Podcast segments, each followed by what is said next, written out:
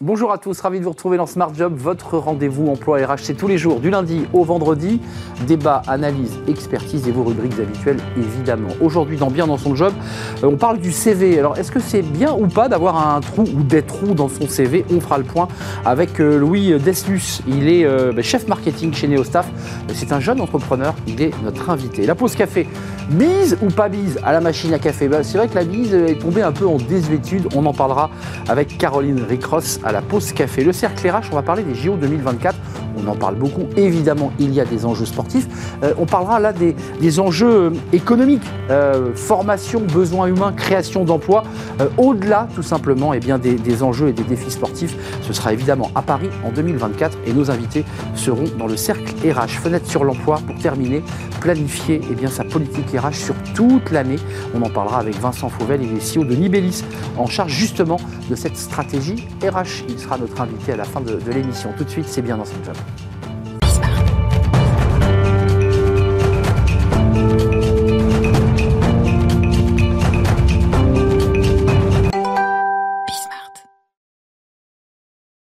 Bien dans son job. Et on va parler aujourd'hui alors d'un petit focus, même s'il y a débat d'ailleurs sur l'utilité du, CV, mais on va parler du CV parce qu'un jour ou l'autre, vous vous êtes retrouvé face à un recruteur qui a regardé votre, votre CV. On en parle avec euh, Louis Deslus. Bonjour Louis.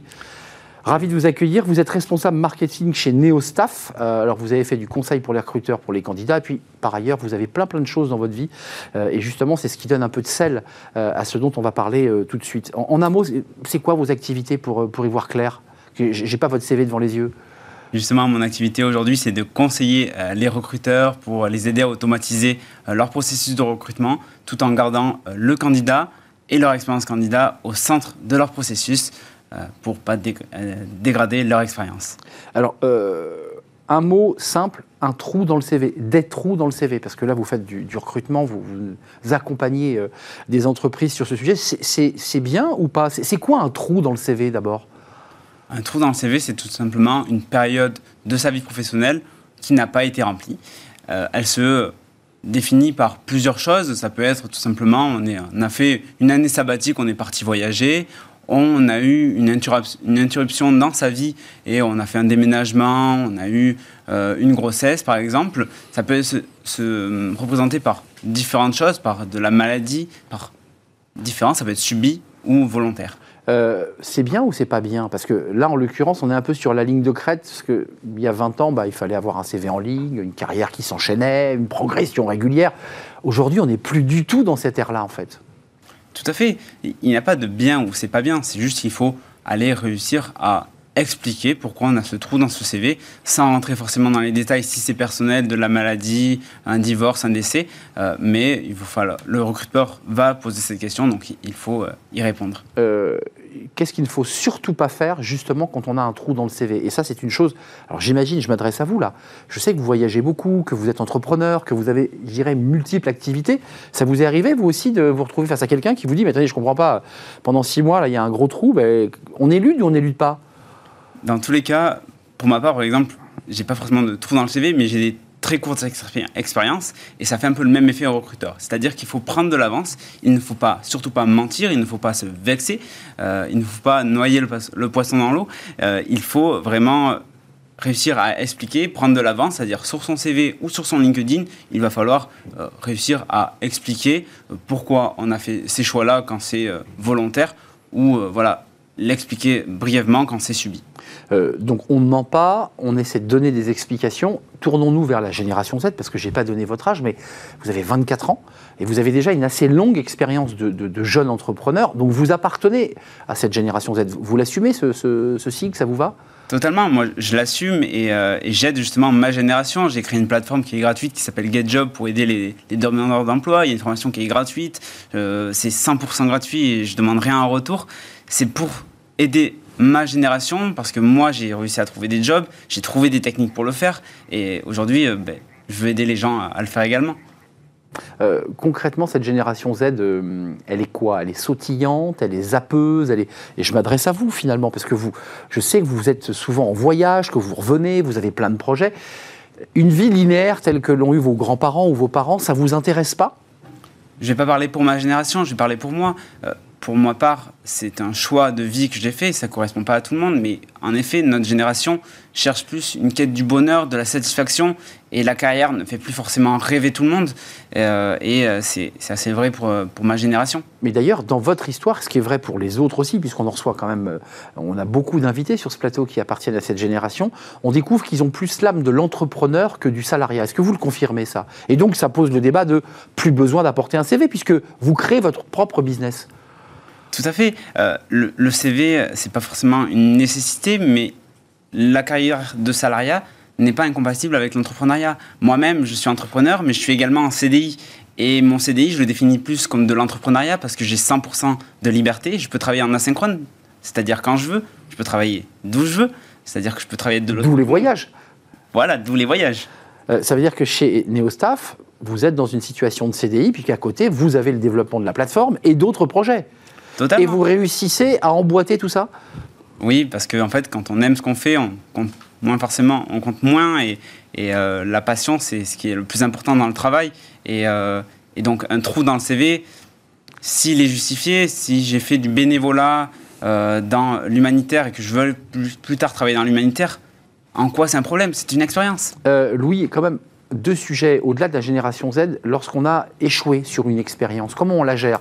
Que l'on soit un jeune, hein, parce que bah, il arrive parfois qu'on ait une mauvaise expérience, que ça matche pas, que ça que ça colle pas, comme on dit. Comment on gère ça? J'aime bien une expression qu'on entend souvent de, de, Mandela qui est euh, euh, je ne perds jamais, euh, soit je gagne, soit j'apprends. Donc en fait, chaque échec n'est pas vraiment un problème, c'est une opportunité d'apprendre. Et euh, moi-même, j'ai eu plein d'échecs. J'ai monté des, des, collectifs de freelance, des e-commerce où il y a eu des échecs. Et c'est ça qui, aujourd'hui, plaît aux recruteurs. Hmm. Euh, quand on mène des projets, quand on croit à ces projets, et même s'ils échouent, on a appris des choses. Hmm. Donc, Très américain, finalement. On, on, apprend de ses échecs. Hmm. On grandit avec ses échecs. Et, et, vous, euh, c'est quoi Qu'est-ce qui vous a fait grandir avant de nous quitter? Parce qu'après tout, vous aussi, vous avez accumulé des réussites et des échecs. Qu'est-ce qui vous a fait grandir? Ce qui m'a fait grandir le plus, c'est de m'entourer des personnes qui sont euh, plus matures que moi sur des sujets euh, et ne pas avoir cette mentalité de, de me valoriser face à des gens qui sont moins bons que moi, mais plutôt de m'entourer de personnes meilleures que moi. Donc euh, c'est ce que je vous recommande de faire. juste avant de nous quitter, puisque peut-être qu'on va tordre le coup à votre chronique, le CV, il est encore utile ou pas? Puisqu'on parle des CV, vous dites qu'il faut assumer le trou. Moi, j'ai des invités sur ce plateau qui me disent, vous savez, le CV aujourd'hui, on n'en a plus besoin, on recrute sans CV. Oui, il y a beaucoup de, choses, beaucoup de jobs euh, et d'entreprises qui recrutent sans CV, c'est-à-dire que chez nos staff, nous, on automatise le recrutement. Les gens se basent uniquement sur le, sur le, sur le LinkedIn. Et euh, ça dépend des secteurs d'activité, bien sûr, mais dans beaucoup, ce n'est plus forcément utile. Les, les entreprises veulent des gens qui soient opérationnels et ils ne cherchent plus une école forcément ou un CV. J'ai été recruté sans CV. Vous avez été recruté chez NeoStaff sans CV Totalement. Et depuis combien de temps vous êtes là-bas? Ça fait euh, huit mois. Huit mois C'est long pour vous comme expérience ou c'est court? Mm, Ça commence à faire. C'est ça. Huit mois, huit mois, ça commence à faire pour, euh, pour lui, Deslus, qui est responsable marketing chez Neostaff, qui a cette plateforme. Rappelez le nom de, votre, de la plateforme Neostaff, pour automatiser le sourcing grâce à LinkedIn, c'est un logiciel. Et votre plateforme? Ah, c'est GateJob, le GateJob. GateJob. GateJob. Merci beaucoup, euh, Louis Deslus, d'être venu sur notre plateau. N'ayez donc plus honte d'avoir un trou dans le CV. Valorisez-le, expliquez-le et faites de vos échecs une force. Voilà le message que vous nous avez fait passer sur le, plateau. Euh, responsable marketing chez Neostaff. Et cette plateforme, vous la retrouvez facilement en allant sur euh, le réseau LinkedIn de, Louis Deslus. Merci d'avoir répondu à notre invitation. On fait une petite pause. Je ne sais pas comment ça se passe chez Neostaff dans la génération Z. vous êtes bise ou pas bise? On en parle tout de suite dans la pause café de Caroline Ricross.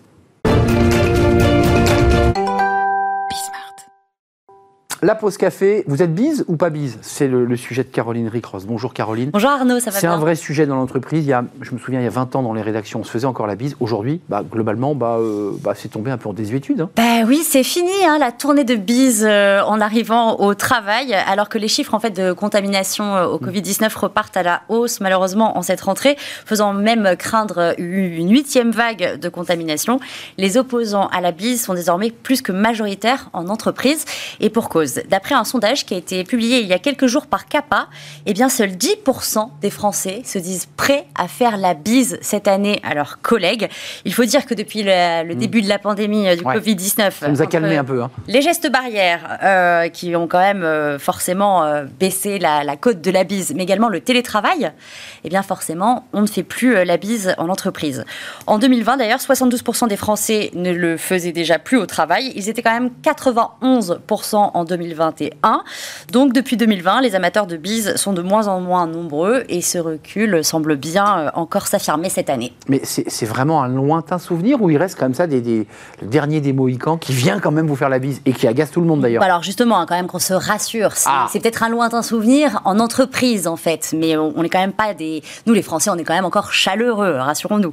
Euh, la bise existe toujours, mais seulement en fait dans le cadre privé, au niveau euh, du cercle intime, donc euh, les proches, euh, les, les amis. En réalité, en fait, la pandémie a créé des niveaux d'intimité peut-être qui n'existaient pas auparavant. Mmh, vrai. Rien de grave en fait, euh, tant qu'on arrive à garder une certaine convivialité euh, au travail. Et puis, euh, rien ne nous dit qu'elle ne va pas un jour réapparaître quand même. Peut-être que ce Covid-19 euh, bientôt euh, sera fini. Si on regarde dans le passé d'ailleurs, les nobles euh, pratiquaient la bise au Moyen Âge avant euh, d'arrêter d'y recourir au XIVe siècle. Pourquoi? Ben, Peut-être en raison de l'épidémie de peste noire euh, Eh oui. qui a décimé donc euh, l'Europe à cette époque-là. La bise est quand même revenue après. Mmh. Donc rassurons-nous Arnaud. C'est revenu au baisement ensuite peut-être, je ne sais pas, je suis pas un spécialiste C'était pas mal ça. du, du- du sujet. C'est- une bonne ou une mauvaise nouvelle? Parce qu'on évoque les problèmes de Covid, puis il y a aussi parfois des femmes qui étaient un peu embarrassées aussi de, de recevoir des bisous euh, comme ça le matin. Eh ben, c'est ça, je me suis un peu amusée à un petit sondage Ah. euh, hier euh, au sein de notre rédaction à Bismart. Et c'est vrai qu'il y a quand même plus de points positifs, d'après mes collègues, que négatifs à la fin de la bise au travail. Alors d'abord, on perd moins de temps le matin. Bah oui, comme on ne fait pas la tournée euh, des bureaux pour faire la bise à chacun, etc. 3 bises, 4 bises, 2 bises, il y a Ouais. tout un débat à l'époque. hein. C'est ça, tout un débat. Bah là, au moins, on va directement au travail. Ensuite, euh, adieu peut-être les gastro et les grippes en cascade euh, au travail, puisque mine de rien, quand même, faire la bise, euh, si quelqu'un était malade, ça permettait aussi peut-être d'être malade également. Plus obligé également de tout faire pour esquiver un peu le ou la collègue que vous n'appréciez pas trop, pour éviter de lui faire la bise. Ce qui était un signe d'ailleurs, on ne faisait pas la bise à celui qu'on, celle qu'on n'aimait pas. Mais par exemple, si on le croise euh, à côté du café, compliqué de, de l'éviter. Et puis également, euh, même chose pour éviter le ou la collègue dont l'hygiène peut-être laisse à désirer et vous n'avez pas trop envie de leur faire la bise. Hmm. Et puis, d'un autre côté, quand même, euh, on peut aussi se désoler de voir euh, cette tradition euh, se perdre au travail, parce qu'on a beau dire, mais la bise, c'est quand même un facteur de, de, de chaleur, de convivialité Hmm, avec les gens. il faut faire désormais sans donc au travail. Fini, vous savez, justement, vous en avez parlé tout à l'heure, le chez nous, c'est trois ou quatre quand on est en déplacement professionnel, puisqu'on ne fait plus la bise. Euh, on salue comment ses, ses collègues désormais? Parce que c'est un vrai sujet, il faut quand même se saluer. C'est ça quand même. Si, même si la bise perd du terrain, euh, la poignée de main en fait euh, fait son grand retour. Donc c'est sûr que c'est un peu plus euh, conventionnel. D'après euh, le sondage donc CAPA, 41% des interrogés déclarent qu'ils souhaitent le retour de la poignée de main au travail, alors qu'il n'était que 27% en 2021. Les réfractaires en fait à la poignée de main sont donc euh, moins nombreux. Pourtant. Si jamais on garde cette histoire euh, de pandémie et de C'est pas très Covid-19, hygiénique non plus, hein. Pas très hygiénique non plus de Bah faire non. à la poignée de main. D'où forcément euh, le check du Euh, coude eh qui a oui. gagné du terrain. Pas le bisou avec le nez, on ne fait pas ça. Le nez, Alors, le check du coude qui a du gagné du coude. terrain. Euh, là, c'est peut-être un petit peu moins conventionnel que la poignée de main. Donc c'est vrai qu'on le fait pas mal en entreprise euh, ces derniers temps. L'étude CAPA dont vous nous parlez, Caroline, ça montre aussi que les Français, malgré tout, et ça c'est le Covid, Bah ont appris à vivre avec ce, ce virus. hein. Et oui, pas question par exemple d'aller travailler si jamais on ne se sent pas bien. Désormais, au moindre symptôme, l'isolement est un peu euh, la règle. hein. 73% des salariés déclarent toujours, selon, selon ce sondage, que si jamais ils se sentent mal, ils resteront chez eux. Cette année, c'est bien plus qu'en 2020. Au début de la pandémie, il y a donc deux ans, seuls 48% des Français étaient prêts à s'arrêter au premier signe du virus. D'ailleurs, euh, pour beaucoup d'entre nous, euh, le premier réflexe hein, désormais euh, quand on est malade, on va pas tout de suite chez le médecin. On va d'abord faire un test Covid pour s'assurer qu'on n'a pas le Covid. Et puis, les salariés sont aussi très très vigilants à l'égard de leurs collègues, justement, de l'état de santé de leurs Oui, collègues puisque 79% des salariés assurent qu'ils demanderont à un ou une collègue malade de rester à la maison pour ne pas prendre le risque de contaminer le reste de l'équipe. Hmm. Par contre, il y a une chose à laquelle on ne s'est jamais habitué et où on ne s'habituera peut-être jamais, c'est le masque. Mmh, le fameux masque. Et oui, ils sont seulement 19% euh, à continuer de le porter au bureau. C'est vrai qu'au bureau, euh, encore certaines personnes souhaitent le garder, mais 54% n'a aucune intention de le remettre, quelle que soit la situation. Même s'il y a potentiellement une huitième vague, mmh. forcément vacciné. obligation vacciné. Moins de 3 personnes interrogées sur 10 se disent d'accord pour le porter de nouveau, mais seulement au bureau. Une demande quand même qui pourrait bien arriver parce que toujours selon ce sondage, eh bien, plus de 9 Français sur 10 sont persuadés que la pandémie reviendra en fait chaque année comme euh, la grippe euh, ou la gastro. D'accord, bah écoutez, ce sont plein de bonnes nouvelles. Ça avait démarré fraîchement. Et, là, là, là, là, ça plombe. ça se termine un peu. Attention, euh, c'est vrai que c'est un vrai sujet que les DRH euh, doivent s'emparer. Euh, masque ou pas masque, retour d'une huitième vague. C'est des sujets d'ailleurs qu'on traitera dans le débat. Merci Caroline de nous avoir éclairé sur ce débat qui, qui, est parti du Moyen-Âge. Hein. Vous avez vu, ça, ça, part de loin. Nous, on va rester dans le monde contemporain. On va parler des JO dans le cercle RH. Alors, les JO, c'est évidemment un enjeu sportif. C'est 2024. Il y aura des milliers, des centaines de milliers de, de touristes et de Français qui admireront. Mais les c'est aussi une entreprise de la formation, des créations d'emplois. On va y revenir parce que évidemment, il y a des enjeux très forts qui dépassent largement d'ailleurs euh, l'événement sportif en lui-même. On fait le point avec mes, invités, des experts de ce sujet, juste après la pause.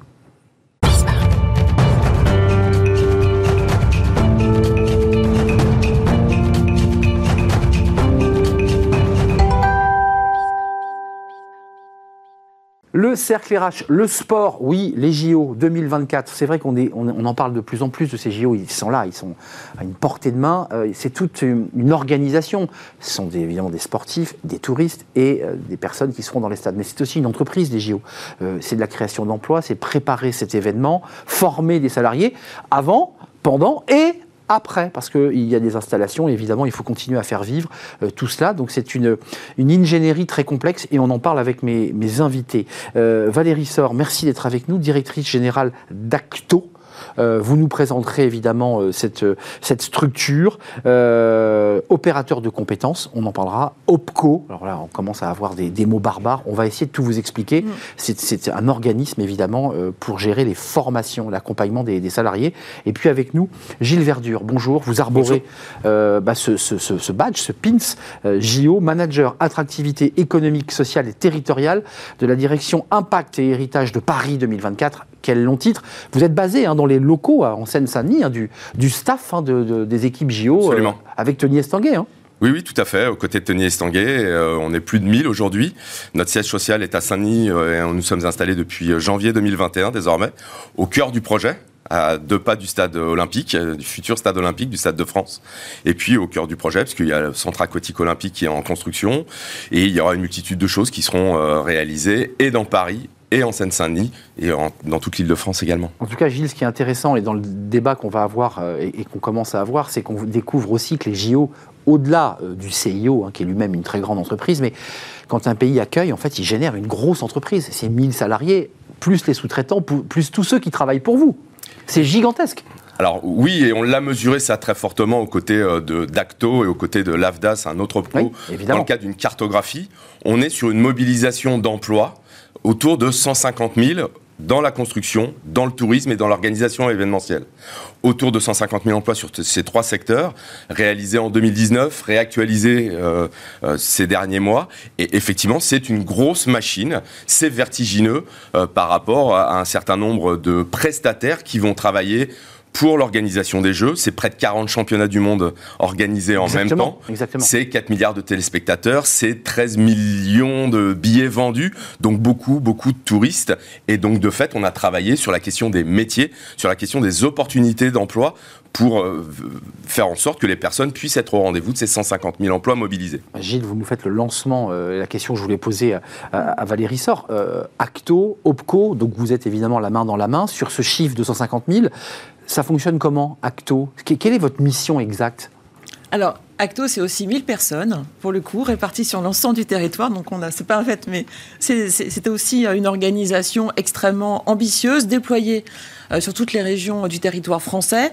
Notre mission, eh bien, c'est d'accompagner à la fois les secteurs professionnels, les branches professionnelles, euh, et puis les entreprises pour mieux recruter, mieux former leurs salariés, avec une mission aussi très importante en, en, termes de développement de, l'apprentissage pour les jeunes. Ça, c'est formidable. C'est vrai qu'il y, a eu une grande vague d'apprentis. Et, essentiel. C'est ouvert, hein, l'apprentissage. Est-ce que vous pouvez nous donner quelques métiers? Parce qu'on pense spontanément, évidemment, et on le traite sur ce plateau, des questions de sécurité, qui est un vrai sujet mm. euh, sur le bureau du ministre de l'Intérieur, donc euh, les stadiers, la sécurité, l'accueil. Mais c'est des centaines de métiers, en fait, les JO. Alors, ce sont des centaines de métiers. Pour le, champ euh, et l'OPCO-ACTO que, que, je représente aujourd'hui, euh, ce sont 27 secteurs professionnels et en particulier 11 euh, qui sont signataires d'un accord de développement des compétences avec l'État et avec l'AFDAS. parmi ces secteurs, on retrouve la restauration, la propreté, l'entretien textile, la sécurité, vous l'avez cité, le travail temporaire, le commerce de gros, le commerce de gros de quincaillerie, toutes les restaurations. Quincaillerie euh, casserole non, mais tournevis. Tournevis. Bah, non, mais tout ce, tout ce qui est euh, pour les réparations, l'orga technique. En fait, c'est ce qu'on appelle les, services associés. On a effectivement l'événementiel, la construction au, au, premier rang, et on a tous les services associés euh, en back-office, quelque part, avec des enjeux de professionnalisation et de qualification des salariés. Ce que je trouve passionnant, c'est que euh, il y avait, le jour où on lance le 100 mètres, bah, c'est un moment magique, parce que le monde entier a les yeux rivés sur la capitale, avec ses sportifs. Mais derrière, en fait, ça a été des années de travail, d'accompagnement c'est quand même assez magique, ça, l'aventure que vous vivez. Sur le plan de l'emploi, elle l'est, elle est vertigineuse au regard des, ah enjeux et de la, du volume que ça représente. Et effectivement, vous avez raison sur les questions d'emploi. Mm. C'est la raison pour laquelle on travaille de concert euh, quasiment tous les jours. Ça s'anticipe énormément. Ça s'anticipe énormément pour être au rendez-vous le 26 juillet 2024, premièrement. Et ça s'anticipe aussi pour réfléchir à la suite, dans la mesure où nous, nous, nous arrêterons. Héritage, hein, c'est l'après Géo. Nous nous arrêterons et en même temps, le levier des jeux peut permettre à l'ensemble des acteurs, l'ensemble des protagonistes des questions d'emploi, de développement économique et d'opportunités, de travailler avec ce levier-là, mais de travailler sur la durée également. Pour rendre les choses simples, comme vous êtes en relation avec les OPCO, parce que c'est elles qui pilotent finalement euh, vos, besoins, hein, pour être très précis, vous appelez l'AFDAS, vous appelez Acto et vous leur dites euh, là, là, on est à court de community manager, là, on manque euh, de stadiers. Enfin, après, il faut que la filière se mette en branle. Enfin, c'est quand même une mécanique complexe. On manque de, gens dans la sécurité aujourd'hui. Comment vous faites? Alors, on ne s'appelle pas directement parce que. Ah, vous vous appelez pas directement? Il, y a, des équipes à nos côtés. Je, ris. Et au-delà de ça, il y a un acteur clé euh, qui sont les branches professionnelles. C'est qu'en ah fait, nous, on est vraiment un outil euh, à des politiques de branche. En fait, les passerelles, en fait, le lien, en fait. Hein. Et il y a autant euh, d'enjeux, il y a autant de projets qu'il y a de branches professionnelles. Certes, elles se trouvent, on, est tous en communion par rapport à cet événement national, mais derrière, chaque branche veut poursuivre et est très exigeante euh, dans tous les soutiens qui seront apportés pour former leurs salariés sur le long terme et apporter les niveaux de qualification qu'elle reconnaît elle-même euh, comme étant euh, nécessaires pour exercer dans le secteur. Allez, sans langue de bois, on en est où là? On est, on est en 2022, ça sera en 2024, donc il y a encore deux ans. Il y a toute la partie grands travaux et on la laisse de côté euh, pour se faire se déplacer, qui avance. On, a, on a d'ailleurs invité un des responsables sur ce plateau on en est où des métiers là? Où est-ce que ça pêche? Où est-ce que vous dites qu'il y a encore besoin? On n'est pas, on pas au clair sur quels sont les secteurs alors, vous avez évoqué la sécurité tout à l'heure. Ça, c'est un secteur, on le sait, c'est pas. Effectivement. Ce dont on se rend compte avec le travail qu'on mène ensemble et la cartographie dont on dispose, qu'effectivement, un certain nombre de secteurs d'activité de l'événementiel sportif bâtissent dès aujourd'hui de pénurie de main-d'œuvre. Et donc, du coup, les jeux hein, ne sont qu'un révélateur supplémentaire compte tenu des, des, volumes dont on a parlé tout à l'heure. C'est combien les volumes, excusez-moi, pour la sécurité sur l'ensemble des sites olympiques? Je vais jusqu'à Tahiti. Hein. Euh, mhm. parce qu'il y a aussi ce débat, euh, il y a le surf à Tahiti. C'est quoi le volume? Globalement, on est autour de 22 000 ou autour de 25 000 agents de sécurité. Euh, Confirmé, Valérie? Oui, on est à 30 000 estimés dans la cartographie, en effet. 30 000. Il faudra donc 30 000 collaborateurs salariés payés par des entreprises de sécurité pour sécuriser et accueillir. On est d'accord? Absolument. là, on en est loin, parce que là, j'ai le sentiment que la sécurité, c'est pas gagné. Hein. Et en même temps, euh, les JO, c'est en 2024. Je l'ai dit, non, non, mais je. Donc, c'est vrai que euh, faut pas qu'on confonde les temps. Il y a le temps long euh, de la politique de branche, il y a le temps de l'événement, il y a le temps des recrutements. et aujourd'hui, un des, une des priorités, c'est aussi de structurer pour pouvoir sécuriser ces recrutements. On en est où là? Vous êtes dans le recrutement, vous êtes en train de structurer, vous êtes déjà en train de chasser des jeunes pour des alternances. On en est où dans le calendrier des, des effectifs et des créations de postes? Mobilisation des publics, formation des publics en amont. D'accord. Notamment avec Pôle emploi, avec le Conseil régional d'Île-de-France hmm. et avec l'ensemble des acteurs de la formation, dont hmm. les OPCO, évidemment, pour essayer, encore une fois, d'avoir les personnes requises, travailler sur l'attractivité du secteur d'activité, de ces métiers-là également, qui pâtissent de temps en temps de mauvaises images, euh, hmm. euh, effectivement, pas toujours très bonnes. Euh, et puis ensuite, formation pour être au rendez-vous le jour J. Et en lien très fort, parce que comment on rentre dans une formation, comment on se met dans un projet professionnel s'il n'y a pas des opportunités d'emploi. Donc travaille aussi avec les lauréats des marchés dès lors qu'ils seront identifiés, pour faire en sorte que les entreprises viennent présenter les opportunités d'emploi, les opportunités d'emploi dans le cadre des jeux, mais également les opportunités d'emploi en CDI, dans la mesure où on l'a dit, dans la sécurité, mais c'est valable aussi dans la restauration, c'est valable aussi dans le nettoyage, les entreprises peuvent recruter dès aujourd'hui dans la perspective des Jeux, parce qu'elles souffrent d'ores et déjà de pénurie de main-d'œuvre. Euh, il y a un autre, euh, Valérie sort un autre secteur, on, évoquait la, la, sécurité, mais l'hôtellerie-restauration pâtit d'une pénurie de main-d'œuvre. Est-ce qu'il y a aujourd'hui une attractivité supplémentaire lorsque, pour l'emploi, lorsqu'un recruteur, lorsqu'une lui dit mais ça sera pour les JO, on a besoin de toi. Est-ce que, est que la marque JO, elle est vendeuse? Elle donne envie sur des métiers où on est en pénurie? Alors c'est à la fois un, on va dire, un levier aujourd'hui qu'on mobilise évidemment sur tous les salons euh, organisés euh, vers ces publics. mais c'est aussi les perspectives en termes d'attractivité au-delà au-delà des jeux, on doit pouvoir donner de la perspective à tous ces publics. on attire avec les JO, puis ensuite il faut prolonger cette aventure. Je, m'autorise, je suis allé sur votre site pour voir ce que vous vouliez dire par héritage, et effectivement, il y a l'idée que mm. ces JO, c'est pas que quand on tire le rideau et qu'on a fait la dernière épreuve sportive que tout s'arrête ça continue à vivre ces JO par les salariés que vous avez formés, on est d'accord. C'est pour ça que la dimension métier est très importante parce qu'on ne forme pas pour un événement, on forme pour accéder à un secteur et y rester. Et ça, c'est vraiment l'enjeu des professionnels. Ça, c'est passionnant parce que c'est un prétexte. On utilise les JO mmh. comme vitrine sportive mondiale pour dire à des collaborateurs ou des jeunes, bah tiens, pourquoi tu ne deviendrais pas menuisier Tu pourrais faire les décors de je sais pas quelle scène. C'est ça les enjeux en fait. Hein. ça fait briller les yeux. Bah ouais. Le, au moment des jeux. On est là, quoi. Tout le monde y sera. Et en même temps, ça donne des perspectives au-delà. Si on arrive à faire ces deux choses-là, si on a les médailles et que la fête est belle, que les compétitions sont réussies, on aura fait de beaux jeux. On a traité la question de sécurité, qui est vraiment en première ligne, puisque le public verra, euh, la première chose qu'il verra des JO, c'est la personne qui ouvrira son sac et qui l'accueillera. Mm. Puis ensuite, il y a tous les métiers qu'on ne voit pas. C'est quoi les métiers qu'on ne voit pas et qu'on n'imagine pas, euh, et sur lesquels vous êtes en train de travailler? Est-ce que vous avez des, des métiers comme ça un peu iconoclastes ou étranges? Iconoclaste et étrange, euh, non.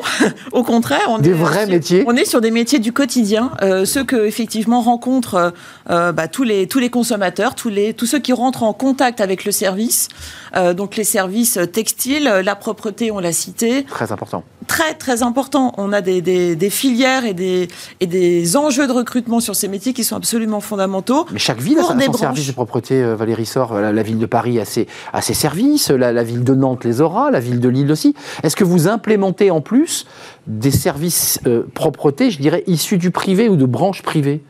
Alors il y aura des marchés de, nettoyage voilà, non, mais des déchets, avec des logiques où à un moment ou à un autre, on est là aussi sur des enjeux très forts, puisque s'il y a des compétitions tous les jours, il faudra nettoyer entre les compétitions. Évidemment.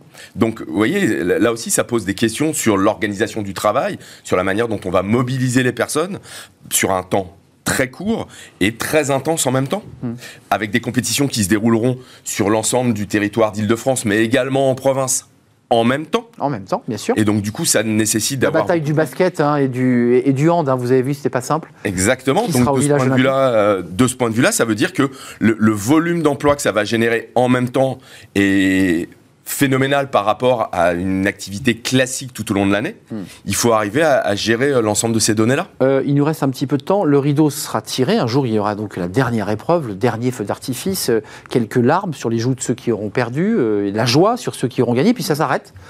Paris reprend son, son visage traditionnel. Combien d'emplois vont rester? Comment on maintient en emploi? Comment on les accompagne Ça, c'est un sujet qui, traite des branches et des OPCO. Alors, comme vous le disiez, c'est ce qu'on prépare maintenant. Euh, quand on parle de parcours de formation, euh, de parcours d'intégration, de sécurisation des parcours, c'est le sujet. Là, on, on va chercher les publics. On prépare. Là, on est là. Hein. Vous allez chercher les publics là. Sur l'apprentissage, clairement, c'est aujourd'hui euh, que, ça se, que ça se joue, notamment. On organise ces formations euh, et l'objectif, c'est effectivement, au travers des outils dont on va doter les entreprises en termes de gestion des compétences, de gestion RH, c'est de les aider à garder ces publics, à leur donner de la visibilité euh, sur leur place dans le secteur demain. Combien, juste si on a quelques chiffres, parce que c'est intéressant, on a des, chefs d'entreprise, on a, beaucoup d'acteurs euh, des DRH. Combien d'alternants sont recherchés aujourd'hui? Quels que soient les métiers Quels que soient les métiers, au sein du périmètre que j'ai cité Exactement. aujourd'hui, on a encore 40 000 euh, perspectives de recrutement d'ici la fin de l'année. 40 000 alternants 40 000. Sur l'ensemble du secteur que, que, vous avez cité Des hein. secteurs que j'ai cités. Sur les 11, hein Oui. C'est colossal. Hein oui, c'est énorme. C'est gigantesque. Ce qu'on peut voir aussi euh, de notre expérience d'employeur au niveau du comité d'organisation, c'est le taux de transformation des alternants. Absolument. C'est-à-dire que au comité d'organisation, on en a pris 65 euh, au mois de septembre. À l'intérieur du siège. Exactement, au siège, de Paris 2024. Le sein des saints, quoi. Et, euh, sur les, deux dernières années, une grande majorité d'entre eux sont restés euh, et ont été embauchés derrière au sein du comité d'organisation. Donc la notion de l'alternance, c'est un pari euh, qu'on doit réussir aussi d'ici au jeu, dans la mesure où ça permet de travailler sur l'héritage et sur la construction de parcours après. Je, voudrais qu'on soit concret, c'est-à-dire qu'à travers les OPCO, vous avez cité l'AFDAS et, Acto évidemment est un des acteurs, euh, vous allez vous tourner vers quoi? Vers les lycées, vers les lycées professionnels, vous allez faire de la promotion, vous allez lancer des campagnes publicitaires? Qu'est-ce que vous faites et, venir à la télé en parler, c'est ce que vous faites? Alors chaque jour aujourd'hui, c'est notre mission. Euh, sur les salons euh, en territoire, sur les salons euh, au travers de nos sites web également. Donc on a tous, tout OPCO confondu, vous citez l'AFDAS et ACTO, nous sommes 11 au, au, total. chacun communique largement, c'est notre mission de communiquer sur les métiers et travailler à leur attractivité. Nos interlocuteurs, euh, ce sont les jeunes, ce sont surtout les entreprises. Euh, et enfin, et c'est très important de le citer, tous les réseaux de CFA, les centres de formation d'apprentis, qui forment, qui se rénovent. Métiers techniques et tertiaires, il n'y a pas que du technique, il y a aussi Tous les secteurs, et qui communiquent à grande échelle auprès des publics pour pouvoir faciliter leur intégration aujourd'hui. Venez, ils cherchent dans vos villes, parce qu'il faut repréciser que ça ne se, tout ne se passe pas à Paris. Tout est en local. Et Vous avez un exemple sur notre site aujourd'hui, on a une cartographie, tous nos métiers sont accessibles avec une visibilité territoriale. Pour voir si c'est Nantes, si c'est Lille, si Quel diplôme je veux, quelle formation je veux, quel est le CFA le plus proche de chez moi Écoutez, c'est simple, effectivement, il faut communiquer sur, euh, sur ce sujet. L'après, parce que c'est une problématique, il y, a, le mot social, hein, attractivité économique, sociale et territoriale. On mm. parle du territoire, mais sur le social, on a vu que la, la Seine-Saint-Denis aussi bâtissait cette piscine olympique. Euh, on crée de l'attractivité. Comment on maintient ces emplois? Comment on les prolonge? Plusieurs choses. Euh, dans le cadre de l'engagement sur le développement des compétences dont on parlait tout à l'heure, on travaille beaucoup avec les organisateurs de grands événements sportifs sport et culturels internationaux. La France en dispose quand même. Hein. Et donc de ce point de vue-là, travailler avec à la fois les entreprises qui sont prestataires de ces organisateurs et les organisateurs eux-mêmes, que ce soit des festivals de musique ou des organisations de, de, compétitions sportives, mm. on peut travailler l'après et imaginer qu'effectivement un certain nombre de leurs salariés puissent basculer d'un événement à l'autre. Et là, on est sur vraiment une logique qui perdure au-delà des jeux. Euh, deux mots sur la diversité, parce que c'est un vrai sujet. C'est pas anodin que vous soyez installé en Seine-Saint-Denis, que mm. des installations olympiques soient en Seine-Saint-Denis.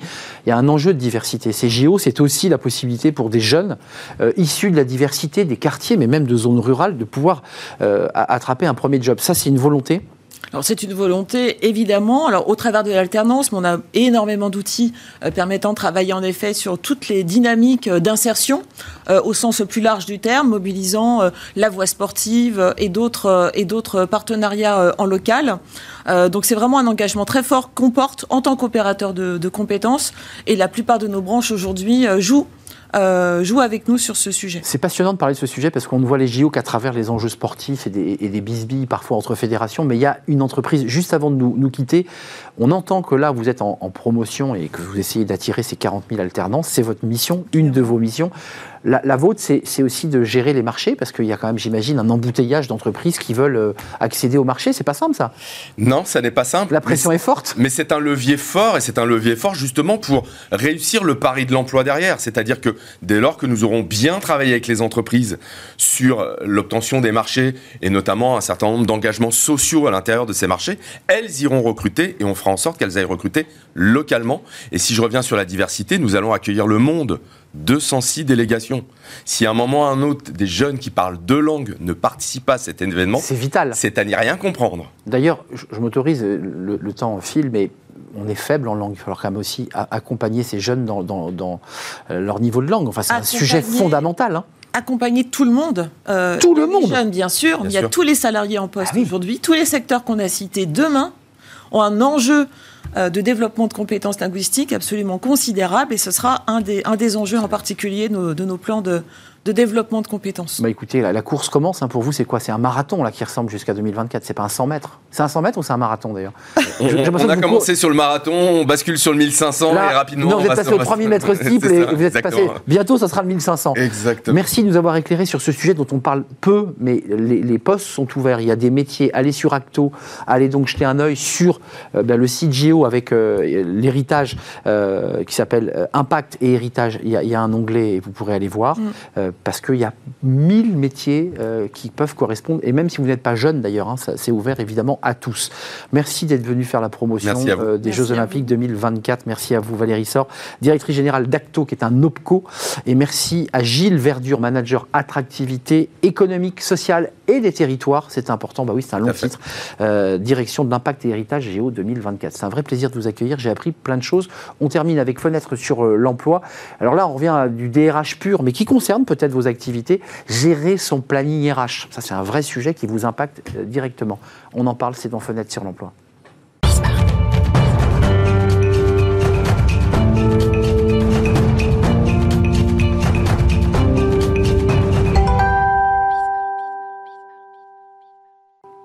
Fenêtre sur l'emploi, recrutement, politique RH, gestion de son planning RH sur l'année. On en parle avec euh, Vincent Fauvel. Bonjour Vincent. Bonjour. Euh, vous êtes le directeur des opérations de Nibélis euh, et vous êtes une entreprise à la tête d'une entreprise, en tout cas à la tête des opérations d'une entreprise qui gère le recrutement et la paix. On est d'accord? Parlez-nous de cette plateforme SaaS. Elle marche comment et elle sert à quoi? Alors Nibélis, c'est simple, c'est le seul acteur du marché RH qui gère la paye, et également 15 modules RH pour couvrir l'essentiel des besoins des DRH dans leur mission au quotidien. Donc ça va de ce qu'on appelle l'onboarding, euh, les entretiens de fin d'année, le recrutement, gérer les plans de formation, les absences, les notes de frais, le pilotage social et économique.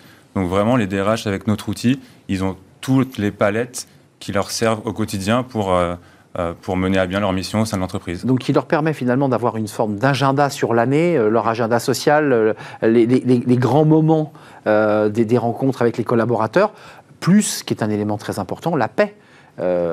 parce que c'est souvent compliqué, entre la, prime Macron, entre tout ce qu'il fallait modifier. en fait, elle, évolue tout le temps, cette paix. Exactement, bah, c'est une des caractéristiques du marché, c'est que le législateur est extrêmement imaginatif et il nous donne du travail au quotidien. Ah oui, il faut, faut... Et l'intérêt de la solution euh, Nivelis, c'est qu'elle est entièrement sur le web et hébergée dans le cloud, c'est-à-dire qu'on est capable de mettre à jour notre logiciel très rapidement. Et euh, aujourd'hui, par exemple, on travaille sur euh, différentes évolutions législatives. On en a quasiment tous les mois ah et on peut le, mettre à jour quasi instantanément, ce qui n'est pas le cas de tous les acteurs du marché et ce qui fait qu'on est porté par des demandes croissantes des clients qui souhaitent avoir un logiciel capable de gérer les évolutions. Oui, parce que d'un mois à un autre, la paye, la, prime de valeur, de partage de la valeur, qu'on appelle vulgairement la prime Macron, il faut la transformer parce qu'elle est CSG, CRDS, mais elle n'est pas chargée. Enfin, toutes ces questions-là, évidemment, il faut les traiter et, les DRH ne peuvent pas le faire. C'est évident. Euh, pour le reste, pour ce qui est de la pénurie de recrutement, pour ce qui est de leur difficulté de, planifier leur recrutement, là aussi, vous, euh, le logiciel leur propose quelque chose autour d'une planification? C'est exactement ça. En fait, moi, je parlerais plutôt euh, de parcours du collaborateur. Un collaborateur, on va d'abord le recruter. Donc pour ça, on a un logiciel de recrutement. Une fois qu'on l'a recruté, on va l'onboarder, donc l'intégrer dans l'entreprise. Ça, c'est tous les documents nécessaires. Euh, voilà, aller chercher euh, tous les documents nécessaires pour gérer la partie administrative du collaborateur et son intégration dans l'entreprise. Ensuite, eh bien, on va gérer ses entretiens de fin d'année. Et puis, on va créer des plans de formation pour l'amener à augmenter ses compétences. Et puis, il y, a, tout le quotidien avec les notes de frais, euh, la capacité du salarié à poser des absences, absences qui sont directement intégrées dans la paye. Euh, et puis, le pilotage social, ça, c'est plus pour les DRH, de manière à communiquer avec les instances représentatives du personnel. Et, euh, ça aussi, vous le prenez en charge? Le, dialogue social, c'est-à-dire le volet de dialogue social? En fait, on, donne à disposition des outils comme la BDESE, hum. qui sont demandés par le CSE. Euh, et donc notre outil calcule automatiquement tous les indicateurs de la B2SE. Le DRH les. Il va les chercher sur le site. Et il les communique à ces instances. Et ensuite, bah, il se nourrit de cet outil pour dialoguer avec ces instances-là. Euh, un mot et, pas des moindres. Euh, là, on est en, période calme hein, quand on, vous développez ces, ces, 15 outils qui sont très utiles. Il y a le télétravail qui est, qui, qui, qui a, qui est venu rajouter euh, une couche supplémentaire. Et eh ben, justement, on a aussi un module télétravail. Mais vous avez tout en fait. bah, c'est ça l'intérêt de la solution. Et en plus, je ne l'ai pas dit tout à l'heure, mais elle est, tous les modules sont interfacés nativement.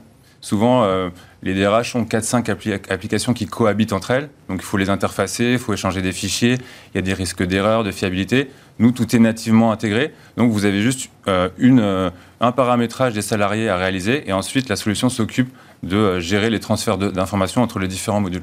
pour ce qui est des entretiens annuels, par exemple, il faut quand même nourrir la machine des, notes qui ont été rédigées par le DRH, ou en tout cas ses équipes, on est d'accord. Hein. On va importer tous les entretiens. Normalement, c'est des six dernières années pour euh, pouvoir faire le bilan à 6 ans.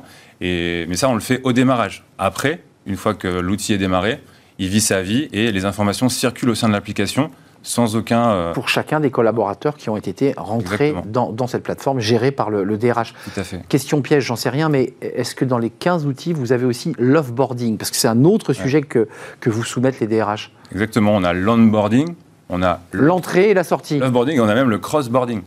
Donc là, c'est si un collaborateur change de métier, change de société, on sait aussi le gérer. C'est un peu plus rare pour l'instant. Crossboarding, il change de société, mais dans, dans, le même groupe. Exactement. C'est ça, on est d'accord. Hein. tout à fait. Donc on, lui fait passer euh, d'une entreprise à une autre, d'un pays à un autre. Euh, alors, chez Nibilis, on n'est que sur la France. Mais euh, dans les futures années, probablement qu'on ah, oui, je vous, donne, je vous donne du, du, du, du grain, du, grain à moudre. Vous sentez quand même une, chez les DRH, parce que ce sont vos clients directs, hein, mm. une, une, forte pression, une forte tension quand même chez eux là en ce moment très forte tension sur euh, le recrutement et puis on sent que les DRH sont dans une phase euh, d'équipement sur tous ces outils. Il y a encore beaucoup euh, de DRH qui sont, par exemple, qui font leurs entretiens sur des fichiers Word ou qui, pour le recrutement, utilisent des fichiers Excel. Et en fait, il y a vraiment une phase de digitalisation qui s'est amorcée il y a quelques années et qui s'est accélérée avec le Covid. Et ça concerne bah, tous les besoins des DRH. On a parlé de formation, d'entretien, de recrutement. Et, c'est ce qui porte la croissance du marché et a fortiori notre croissance chez Nibelis. Donc en fait, vous, leur conseillez évidemment vivement de ne plus écrire leur retour d'entretien annuel sur Word ou Excel, mais de le mettre directement sur la plateforme SaaS de manière à ce qu'il y ait une fluidité, on est d'accord? C'est exactement ça. Et on a des DRH qui nous disent bah, j'ai un budget digitalisation, donc je peux dépenser X euh, milliers d'euros pour euh, les besoins de digitalisation. Et c'est clairement une vague croissante qu'on a d'équipements pour des outils, ils y voient leurs intérêts en termes de fiabilité, d'archivage et d'automatisation. Merci Vincent Fauvel, vous êtes directeur des opérations de Nibelis, l'outil est magique, on vient de l'entendre avec une plateforme, 15 euh, outils, plus la paix, évidemment. Merci de nous avoir euh, rendu visite. C'est la fin de notre émission. Merci à vous, merci de votre fidélité. Je vous retrouve demain, évidemment. Merci à Ulysse pour la réalisation, Saïd pour le, le son, merci à Nicolas Juchat qui me parlait dans l'oreille, et merci à Carla pour l'accueil invité. Merci à vous pour vos réactions et votre fidélité. Je serai là demain. Bye bye.